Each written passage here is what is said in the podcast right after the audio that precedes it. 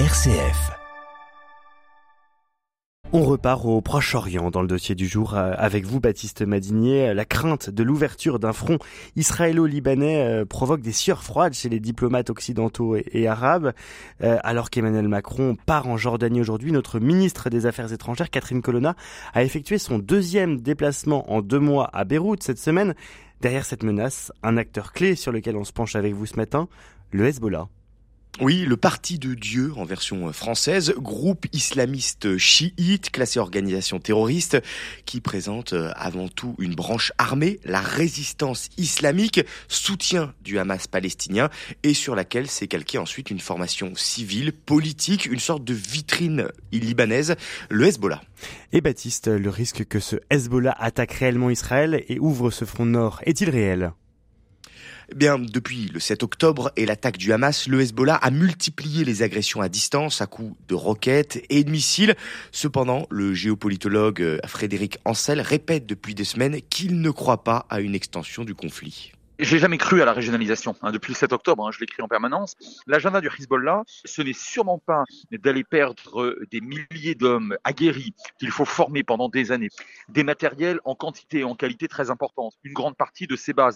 Tout ça pour défendre un groupe palestinien qui d'abord n'est même pas chiite et qui est surtout moribond, qui est sur le point de disparaître euh, militairement. Non, non, je crois que c'est très mal connaître le Hezbollah qui, depuis sa création euh, par Téhéran en 82, au fond n'a jamais fait la guerre massivement à Israël. Alors, mener un, état de tension qu'on appelle une guerre de basse intensité, oui, pour montrer au monde musulman, pour montrer aux chiites et, et aux libanais en particulier que c'est le dernier résistant contre le sionisme. Oui, bon, ça d'accord, mais c'est une scénographie rhétorique.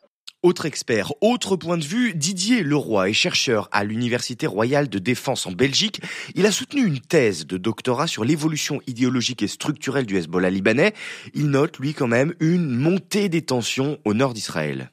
La température ne cesse de monter le long de la frontière israélo-libanaise, le nombre de victimes ne cesse de monter, la profondeur des tirs ne cesse de s'allonger aussi, le type de projectile utilisé par le Hezbollah est aussi euh, quelque part dans une phase ascendante, c'est-à-dire que dans les premiers jours, on se contentait de tirer les vieilles roquettes Katyusha dans, des champs du Golan syrien, ce qui ne constituait aucun franchissement d'aucune ligne rouge pour Tsahal. Là, on est dans une autre configuration où on sent que la température monte continuellement. Toutefois, on sent aussi qu'il y a une certaine retenue euh, tactique et que le Hezbollah ne veut pas passer pour l'acteur qui déclare une guerre ou qui se lance dans une aventure guerrière de haute intensité sans y avoir mûrement réfléchi. L'ouverture de ce front nord qui reste donc une probabilité assez faible selon euh, ces deux chercheurs. Alors pourquoi le Hezbollah reste aussi prudent euh, sur ce dossier? L'universitaire Joseph Daher avance quelques pistes pour comprendre. Il est l'auteur du livre Le Hezbollah à fondamentalisme religieux à l'épreuve du néolibéralisme.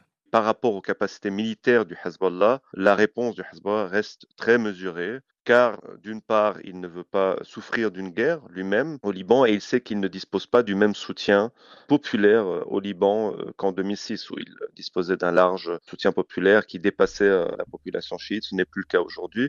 Et finalement, son parrain, la République islamique d'Iran, ne voudrait pas voir le nexus de son influence dans la région, le Hezbollah, affaibli par une guerre avec l'armée d'occupation israélienne. Donc on peut vraiment véritablement parler, selon moi, d'une réaction mesurée jusqu'à aujourd'hui du Hezbollah et qui montre aussi, d'une certaine manière, la faiblesse d'un discours euh, qui proclame euh, un front uni avec le Hamas. Voilà, une réaction mesurée, mais il faut tout de, même, tout de même noter que la diplomatie française considère ce scénario d'un front nord comme une vraie menace, on le disait tout à l'heure. Même chose pour Israël surtout. Le Premier ministre Benjamin Netanyahou a déclaré qu'après la guerre contre le Hamas, il insisterait pour la création d'une zone tampon avec le Liban. L'État hébreu parle d'une solution diplomatique ou militaire. L'objectif est en fait de faire reculer les milices chiites du Hezbollah au, nord du fleuve Litani, situé au Liban, à une trentaine de kilomètres de la frontière. On disait pourtant, euh, Baptiste, qu'une attaque massive du Hezbollah était peu probable. Pourquoi alors une telle crainte d'Israël? Eh bien, c'est la bonne question puisque ça illustre en fait clairement la menace de dissuasion que représente le Hezbollah dans la région. Euh, d'abord, à cause de sa capacité militaire, selon Didier Leroy on a essayé d'instaurer une sorte de triptyque doctrinal qui est le suivant, euh, armée, peuple, résistance. Résistance, c'est une allusion à la composante armée du Hezbollah, dont le nom est la résistance islamique, qui compterait environ 25 euh, à 30 000 combattants à temps plein, autour desquels vient se greffer une couche importante de réservistes et autour desquels il y aurait encore une couche concentrique extérieure d'individus qui sont plus ou moins proches du milieu. donc voilà pourquoi l'effectif de 30 000 combattants peut être probablement triplé en cas de guerre véritablement ouverte. À cette dimension humaine, il faut rajouter ce qui constitue l'élément clé du caractère dissuasif que le Hezbollah incarne vis-à-vis d'Israël, c'est son arsenal, des roquettes et des missiles. Et cet arsenal avoisinerait les 130 000 à 150 000 unités, ce qui est euh, grosso modo dix fois plus que ce que les brigades Qassam du Hamas peuvent avoir. Bon, malgré ses forces euh, et euh, cette armée, le Hezbollah ne peut pas rivaliser face à Israël. Mais au-delà de l'aspect matériel et militaire, ce qu'il faut prendre en compte, c'est ce que représente le Hezbollah et sa branche armée, la résistance islamique dans la région. C'est lui qui a tenu en échec pour la première fois Israël.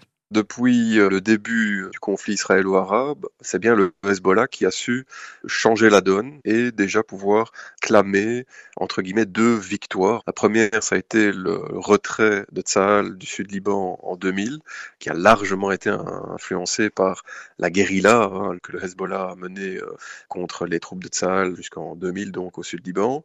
Et par ailleurs, la guerre des 33 jours en 2006. Bon, il faut garder les choses à leur place. Il y avait dix fois plus de morts au Liban qu'en Israël.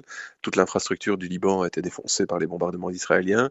Mais euh, dans la mesure où Tzal n'est pas parvenu à, atteindre ses objectifs, a permis au Hezbollah de récupérer comme une sorte de victoire divine. En tout cas, a posteriori, force est d'admettre que c'était donc la première non-victoire israélienne depuis le début de toute cette saga. Donc c'est ça qui a créé l'aura, entre guillemets, la réputation du Hezbollah dans le monde arabe. Mais alors comment se concrétise le soutien du Hezbollah à la cause euh, palestinienne?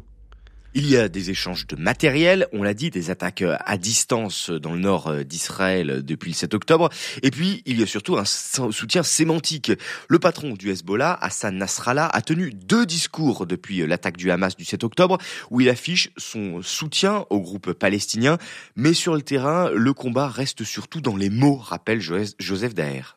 Il faut faire une différence entre, d'un côté, le discours et euh, la pratique politique. Mmh si on revient aux fondations du, du Hezbollah dans les années 80, on voit que par rapport à la question palestinienne, même si aux années 80, il y avait bien sûr ce discours de destruction de l'État d'Israël qui reprenait un peu le discours euh, idéologique euh, iranien, à partir des années 2000, à la suite de la libération du sud Liban par le Hezbollah et à la suite du retrait de l'armée d'occupation israélienne, de plus en plus, les dirigeants du Hezbollah disaient euh, c'est pas nous qui allons prendre la place des Palestiniens pour libérer la Palestine. Nous, notre rôle principal, c'est de défendre la souveraineté libanaise. Dans ce cadre-là, ça n'empêche pas le Hezbollah de maintenir au niveau idéologique, dans un discours, un soutien à la cause palestinienne. Il s'agit également de le prendre en considération dans ses intérêts géopolitiques qui sont liés à la République islamique d'Iran.